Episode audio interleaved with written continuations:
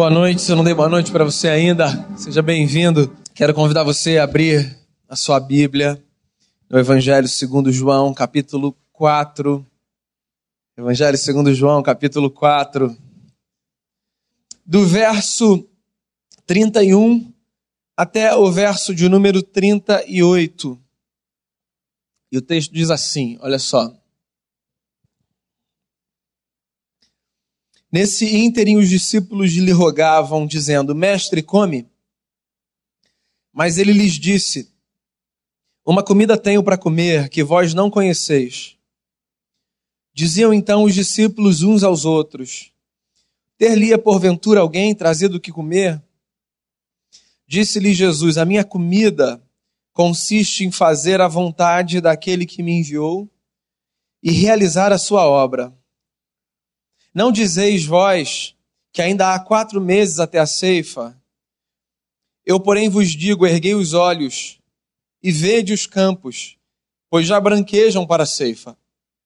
O ceifeiro recebe desde já a recompensa e em tesouro o seu fruto para a vida eterna. E de sorte se alegram tanto o semeador como o ceifeiro. Pois no caso é verdadeiro ditado: um é o semeador e o outro é o ceifeiro. Eu vos enviei para ceifar o que não semeaste. Outros trabalharam e vós entrastes no seu trabalho. Senhor, a gente aquieta o nosso coração diante da tua palavra e diante da tua presença. E a minha oração é para que todo mundo aqui tenha a sensação de que ouviu a voz do Senhor no coração. E que essa voz seja norteadora, inspiradora, que ela confronte no que for necessário, mas que a convicção de que nós estamos debaixo de orientação divina seja uma realidade entre nós.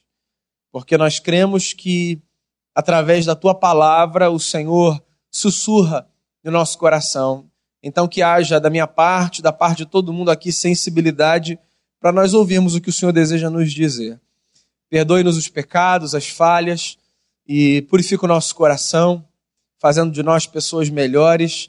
É o que eu peço a Ti, em nome de Jesus. Amém. Muito bem, eu tenho a sensação de que uma das coisas mais difíceis de serem feitas na vida são o que nós chamamos de projetos de vida. Curto prazo, médio prazo, longo prazo. Eu não sei se você é uma pessoa que faz projeto de vida. Eu não sei se você olha para frente e desenha algumas coisas, sonhos, objetivos, metas, lugares onde você quer chegar, experiências que você deseja ter, conquistas. Tem gente que faz a escolha de viver bem assim no deixa a vida me levar. É um direito. Eu acho que a gente ganha quando a gente planeja a caminhada. Só que planejar a caminhada não é uma coisa fácil, nem simples. Eu preciso, por exemplo, escolher que jornada eu vou trilhar, o que significa escolher também que jornadas eu não vou trilhar. Eu preciso definir quais valores eu vou abraçar, o que significa também definir quais valores eu vou deixar de fora ou quais aspectos eu não vou tratar como valores para mim. Eu preciso ter bem claro de quem eu vou me aproximar e de quem eu vou me afastar.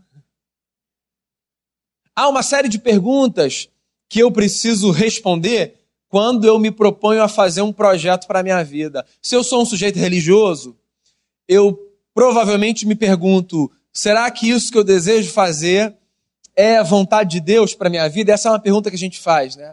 O que leva a outra pergunta: como é que a gente entende vontade de Deus para a nossa vida? Como é que a gente tem a sensação de que Deus está conduzindo a gente? Será que eu faço o que eu quero? Será que eu faço o que o outro quer? Esse texto é um texto que toca nesse tema. Jesus tinha um projeto de vida. E das muitas coisas que me fascinam em Jesus, talvez uma das coisas que mais me fascina em Jesus seja o fato de esse homem ter vivido com a consciência muito clara do que ele queria para si e, consequentemente, para os seus. Jesus veio e, no pouco tempo de existência, deixou um legado muito profundo para a humanidade. Só um sujeito que tem consciência da sua missão é capaz de, em três anos, porque foi o tempo de trabalho, aspas, de Jesus, deixar um legado tão grande para a humanidade. Agora, você sabe o que é curioso? Por mais que Jesus tivesse um projeto de vida, por mais que Jesus fosse um homem consciente da sua missão, Jesus caminhava com os camaradas que não conseguiam entender de forma muito clara qual era o projeto dele. Os discípulos de Jesus, mesmo caminhando intensamente com Jesus, tinham dúvidas sobre o projeto do Mestre. Eu fico com a sensação de que muitos deles, por um bom tempo, acreditavam que Jesus, por exemplo, fosse se levantar como um libertador do ponto de vista político em Israel. E a agenda de Jesus, a gente lê isso, claramente é outra. Nesse texto aqui, o que está acontecendo é o seguinte: tudo começou quando os discípulos se aproximaram de Jesus, sugerindo que ele comesse alguma coisa. Eu acho isso muito bacana, parênteses aqui. Jesus fez muitos milagres, o que deve ter feito com que aqueles que caminhavam perto de Jesus fizessem especulações acerca do homem barra Deus com quem eles caminhavam. Bem, se Jesus curava como ele curava, se Jesus tinha as experiências de multiplicação de comida, como os evangelhos nos dizem, se ele era tão divino, era possível que as pessoas tratassem Jesus como se ele não tivesse necessidades humanas, né? Como se ele não tivesse fome, sede, como se ele não tivesse um dia assim mais para baixo como se ele não precisasse de um tempo só para ele. Os discípulos perceberam que Jesus tinha fome. E aí eles saíram para comprar comida para Jesus. Porque Jesus, a quem nós tomamos como Deus, era também homem. E essa talvez seja a principal razão pela qual eu devoto a Ele o meu coração. Porque eu tenho em Jesus não apenas a experiência de um Deus distante, mas de um Deus que, porque se fez homem, sabe exatamente aquilo que eu sinto, que eu vivo e os dilemas que eu enfrento. Esse texto que eu li é um texto que vem logo depois de um encontro muito famoso de Jesus com uma mulher que aparece aqui sendo chamada de mulher samaritana. A conversa de Jesus com a mulher samaritana numa fonte chamada Fonte de Jacó começa com Jesus pedindo água para ela. E aí essa conversa se desenrola Parece que Jesus tinha não só sede, ele estava com fome, os discípulos vão comprar comida. E quando eles voltam, eles dizem assim: Mestre, a comida está aí, o senhor pode comer. Só que Jesus responde de uma forma um pouco misteriosa. O que, por sinal, era muito comum no discurso de Jesus. Ele olha para os discípulos e ele diz assim: Eu tenho uma comida para comer que vocês não conhecem. Você sabe que eu fico tentando imaginar os discípulos ouvindo essas falas de Jesus e não entendendo absolutamente nada. Homens são mais lineares do que mulheres, né? Quando você fala uma coisa para um homem, geralmente você está dizendo aquilo que as palavras de fato emitiram com seus sons e com seus significados. E não algo para além. Jesus teve toda a sua jornada ministerial na periferia do Império Romano, Palestina. Na Palestina, os seguidores de Jesus eram de um lugar que podia ser considerado a periferia da periferia, a Galileia. Na Palestina, a Judéia era a província ou a região do povo mais reflexivo, mais intelectual, do povo que conseguia dialogar de forma mais fácil com um pensamento abstrato, com metáfora, com figura de linguagem, com parábola. Os discípulos de Jesus eram homens simples, meio brutos. Eles eram pescadores. Eles faziam rede. Daí eles saem para comprar comida porque Jesus está com fome. Eles voltam com comida dizendo: Mestre, está aí, problema resolvido. E quando eles chegam, Jesus diz assim: Eu tenho outra comida, vocês não conhecem. Que história é essa? O que, que ele está falando? O pensamento deles é tão linear que entre eles, eles dizem assim: bem, alguém deve ter chegado antes da gente, deve ter trazido comida para o mestre. Daí Jesus interfere na conversa e diz assim: A minha comida consiste em fazer a vontade daquele que me enviou e em realizar a sua obra. Ah, então tá. Então Jesus está falando de outra coisa. Jesus está falando de comida não como o alimento necessário, o pão de cada dia, mas como aquilo que nos enche de energia para que a gente dê passos na caminhada. Essa é uma pergunta que a gente responde, né? Ou pelo menos precisa responder. O que que te alimenta? Ou, como diz a canção, você tem fome de quê? O que que te inspira a caminhar? Qual é o seu projeto?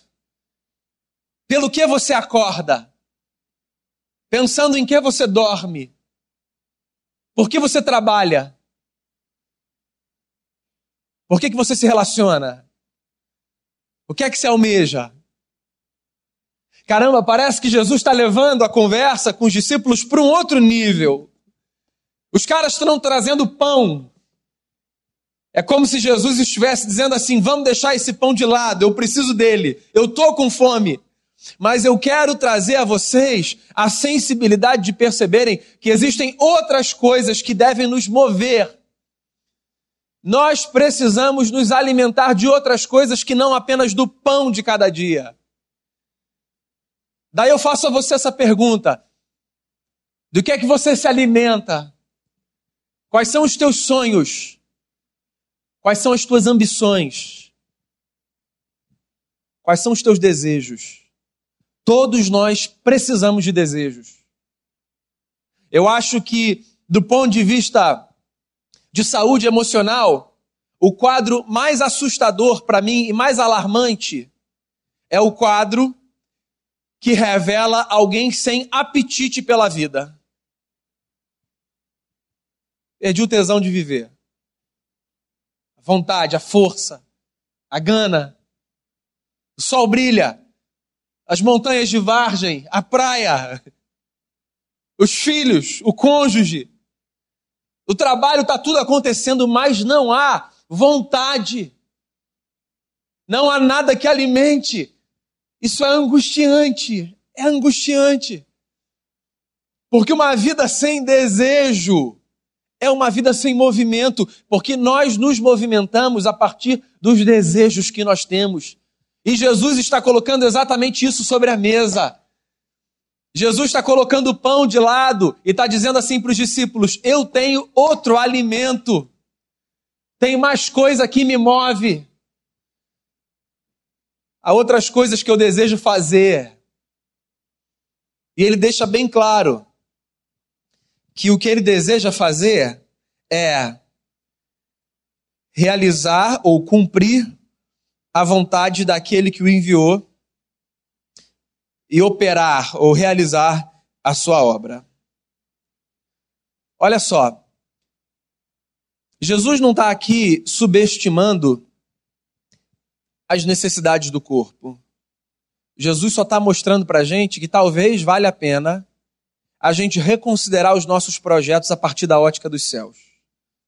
Então você pode explicar isso de forma religiosa, você pode ser um não religioso e não tem nenhuma palavra religiosa para explicar isso. Mas é mais ou menos assim. Sabe quando você está vivendo a sua vida e você tem o seu programa todo montado e está tudo organizado e alguma coisa acontece que irrompe a sua história e te faz perceber que há muito mais em jogo do que apenas aquilo? Não é que você guarda o seu projeto no bolso. É só que você começa a perceber que tem mais. Que tem coisas novas que podem ser agregadas. Que há outras coisas que podem receber importância. Que existem outras atividades que podem receber o seu tempo. Deixa eu tentar deixar isso mais claro. Tem gente que chega perto de mim e diz assim: Foi uma conversa que eu tive uma vez. Pode parecer besteira o que eu vou falar. Foi a introdução da, a introdução da conversa. Você sabe que eu nunca tinha feito isso, e quando eu fiz isso, Parece que a minha vida ganhou outra dimensão. E eu perguntei do que, que você está falando. Desse negócio de ir com vocês lá no asilo levar fralda para os idosos. Eu sou um cara, e aí ele foi me explicando, sem muito família e trabalho. A minha vida se resume a trabalhar e ficar em casa. O que é muito louvável, por sinal. Só que um dia ele disse assim: Eu vou lá. E eu vou sair desse programa. E aí ele foi. Nada espetacular, né? Atravessou a ponte, foi a São Gonçalo e passou uma manhã com idosos, distribuindo fralda, geriátrica e leite em pó. E quando ele voltou, ele voltou como se o mundo dele tivesse sido expandido. Então, experiências assim nos fazem perceber que há mais em jogo do que apenas aquilo que está escrito nos nossos projetos de vida.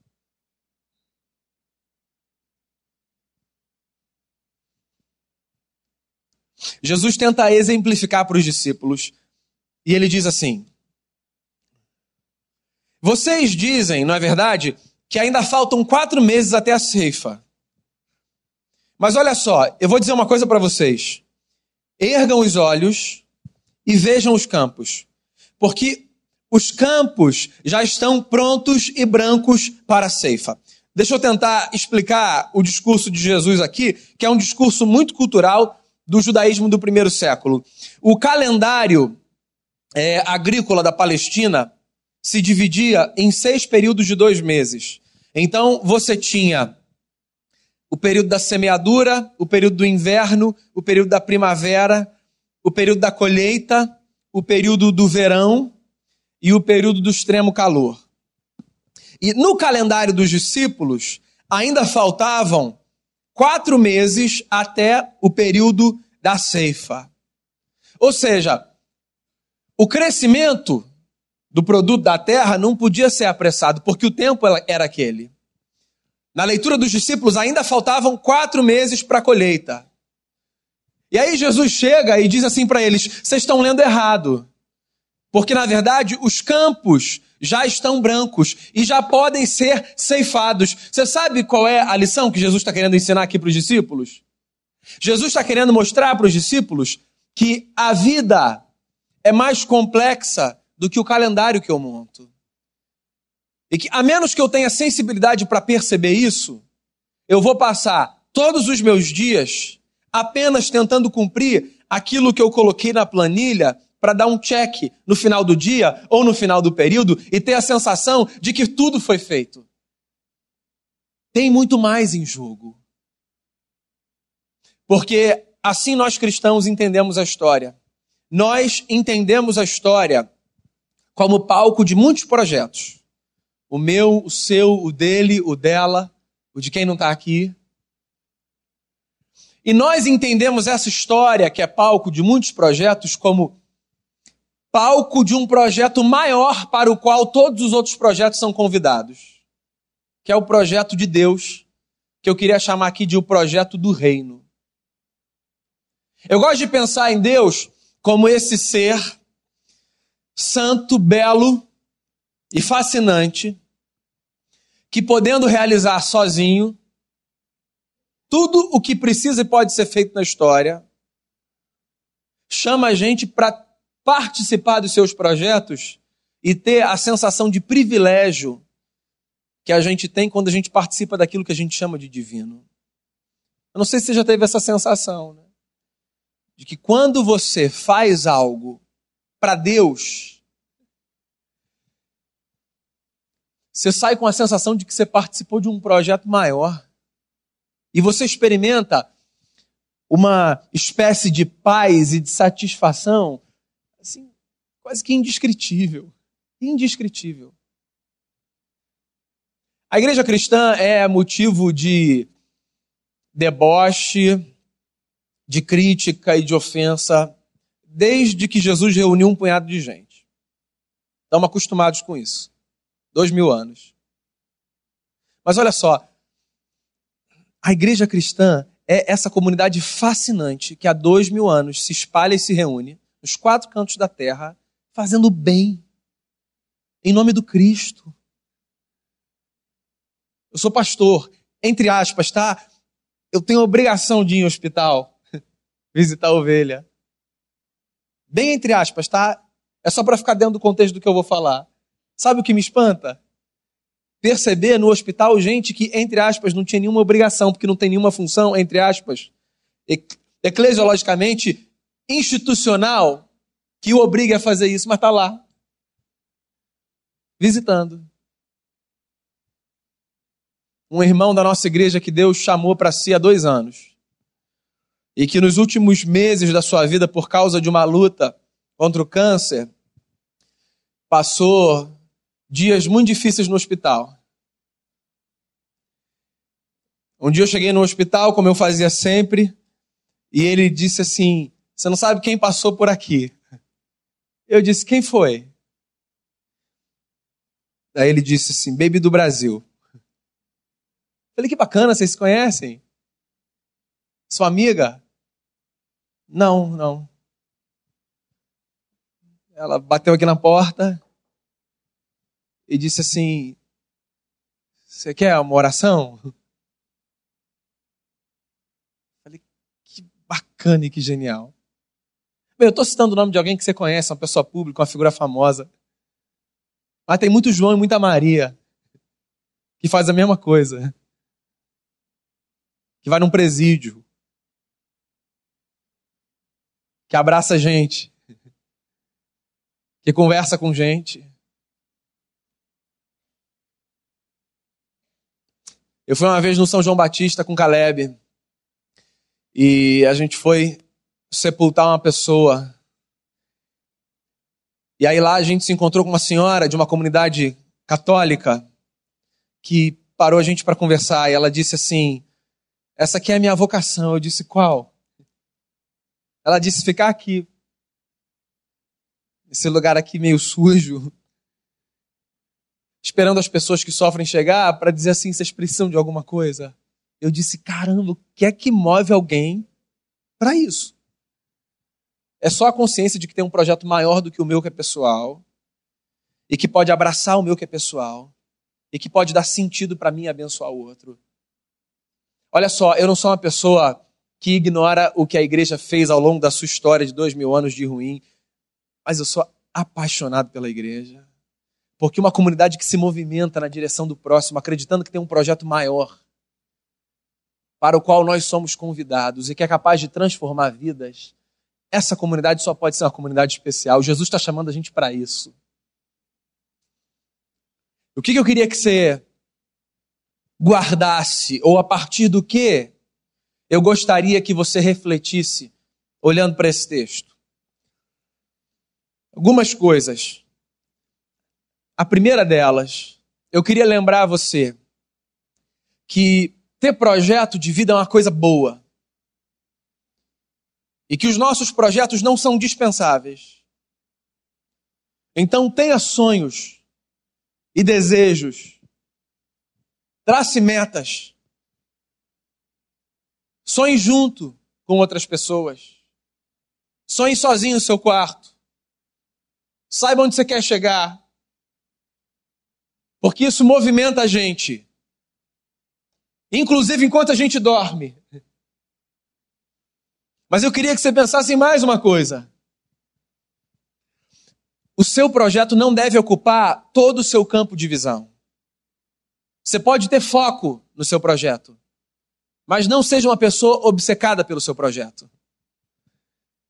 O sujeito que tem foco pelo seu projeto é um sujeito que olha para o seu projeto, mas ele consegue ter visão periférica. Ele sabe que tem mais. O mundo não gira em torno de si. Ele não é o centro do universo. Tem mais histórias sendo construídas. Há outras coisas que não são suas e que também são importantes. Há outros motivos pelos quais orar.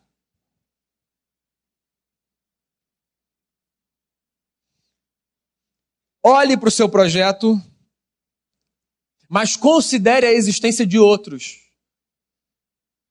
Porque isso traz para a gente a sensação de que, um, nós não estamos sozinhos no mundo, E dois, nós não somos as pessoas mais especiais da Terra.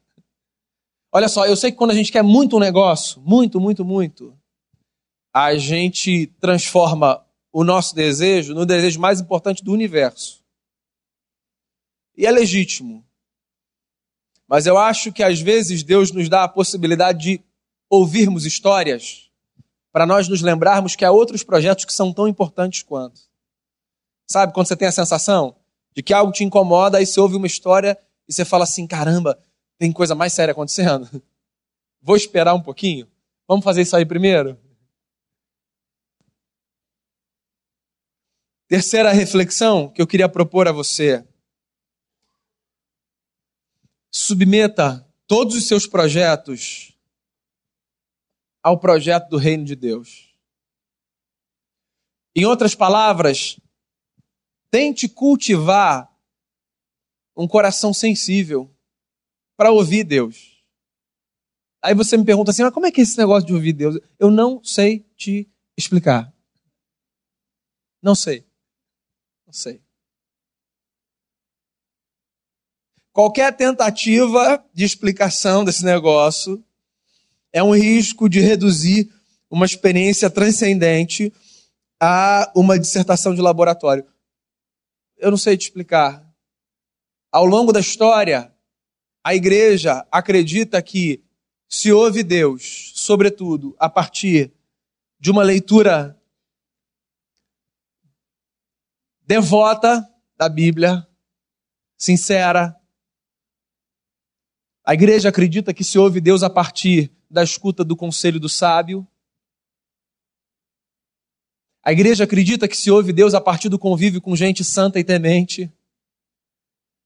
E a igreja acredita que se ouve Deus nas experiências do quarto, de porta fechada, ou seja, no, no seu lugar secreto de intimidade. Eu queria trazer é, uma experiência muito pequena, que já citei aqui N vezes, de Madre Teresa de Calcutá, quando a ela perguntaram, irmã, quando a senhora ora, o que, que a senhora fala? Eu não falo nada, eu só escuto. Então, irmã, quando a senhora ora, o que, que Deus fala? Ele não fala nada, ele só escuta. Ou seja, a oração é esse convite a transformar o nosso coração num coração mais sensível, para a gente ouvir. Quando Jesus resumiu o mandamento, no que os judeus chamavam de Shema Israel, o coração da lei, Jesus resumiu o mandamento como qualquer judeu do seu tempo faria, dizendo assim: O grande mandamento é: Ouve Israel. O Senhor nosso Deus é o único Senhor. Amarás, pois, o Senhor teu Deus de todo o teu coração, com toda a tua força, com toda a tua alma e com todo o teu entendimento. O mandamento não começa com Amarás, pois, o mandamento começa com ouve Israel. Porque a gente precisa ouvir. Então, submeter a sua agenda à agenda do reino é criar o hábito e a disciplina de dizer para si mesmo: agora eu não vou fazer nada, eu vou ouvir Deus. E abrir a sua Bíblia e ler a sua Bíblia sem a pretensão de construir um tratado teológico. Ou sem, ou sem a tentativa de fazer da sua leitura uma leitura de caixinha de promessa. Leia. E deixe que a Bíblia leia você. Senta em torno da mesa e ouve gente sábia. Tenta caminhar mais perto de gente santa. Que não é gente perfeita. É gente que busca ouvir Deus. E quando a gente faz isso, a gente começa a perceber que tem mais coisa em jogo do que apenas aquilo que a gente quer. A minha pergunta para você é: o que é que te alimenta? Que aquilo que sempre alimentou e alimenta Jesus de Nazaré seja também o que alimenta a minha vida e a sua vida. Fazer parte desse projeto maior, o projeto do reino, o projeto de um Deus que disse assim: O meu desejo é abençoar todas as famílias da terra. Vamos orar? Que essa canção seja também a oração do seu coração. Vamos fazer uma oração? Não sei se tem algo que você queira colocar diante do Senhor. Eu quero ter a alegria e o prazer de orar com você e por você. Se você deseja colocar algo diante do seu Cristo, entregar algo a Ele, eu queria chamar você a sair do seu lugar e vir aqui à frente. Quero ter a alegria e o prazer de orar com você e por você. É um ato simbólico você sair do seu lugar e vir aqui, viu? Se você ficar sentado não faz nenhuma diferença do ponto de vista prático, não. Eu acho tão bacana a gente perceber que a gente se movimenta junto. É só para isso. Só para isso. Para a gente ter a lembrança de que nós nos movimentamos juntos. Às vezes a gente se cansa tentando segurar com muita força na mão o que deve ser posto na mão de Jesus. E eu queria encorajar você nessa noite a colocar nas mãos de Jesus de Nazaré, o seu Senhor, o nosso Senhor, o que quer que seja.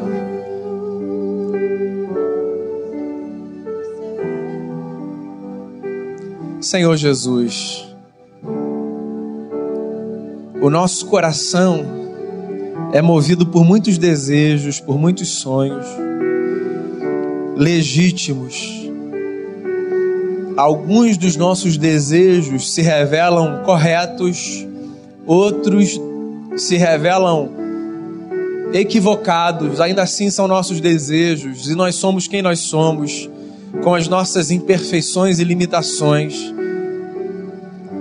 O que nós queremos é ser todos os dias transformados, se possível, Senhor, em pessoas mais sensíveis à tua voz, para que junto dos nossos projetos nós consigamos perceber os projetos dos outros e, acima de tudo, esse grande projeto que nos embala, o projeto da Trindade, de abençoar todas as famílias da terra. Quando o Senhor chamou um homem e disse que caminharia com ele, a tua palavra nos diz, Senhor, que a ele o Senhor disse: No teu descendente, todas as famílias da terra serão abençoadas. E nós somos seguidores do descendente desse homem, Jesus de Nazaré. Faça de nós uma comunidade de gente que se alimenta da mesma comida que alimentou o Senhor, fazer a vontade de Deus. E que o nosso coração seja sensível para isso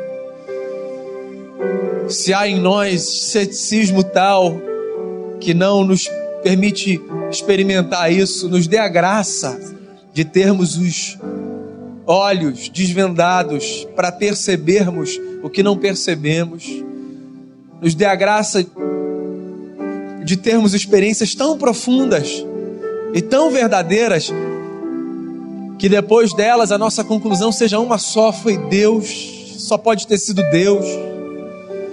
Conduz a gente, Senhor. Estranho que soe a muitos, o nosso desejo é ter a sensação de que, mesmo diante das nossas escolhas e dos passos maduros que somos chamados a dar, nós estamos sendo conduzidos pelo Senhor. Nós queremos caminhar no compasso do Senhor. Nós queremos seguir os passos de Jesus. O que quer que isso signifique na nossa vida, nós desejamos isso. Abençoe cada família aqui, cada projeto trazido aqui. O que quer que tenha alimentado alguém para sair do seu lugar e vir aqui à frente. O que quer que tenha feito com que aqueles que estão sentados nos seus lugares pensem em algo e apresentem a Ti. Que tudo isso seja apresentado ao Senhor com muito temor e com a consciência de que nós estamos diante de um Deus que ouve a nossa oração. Então eu quero colocar nossa vida diante de Ti e pedir, Senhor, em nome de Jesus que o nosso coração seja conduzido pelo Senhor e que uma certeza de que a tua presença nos invade traga uma sensação de paz e de alegria indizível. É a oração que eu faço, colocando a nossa história diante de ti, em nome de Jesus. Amém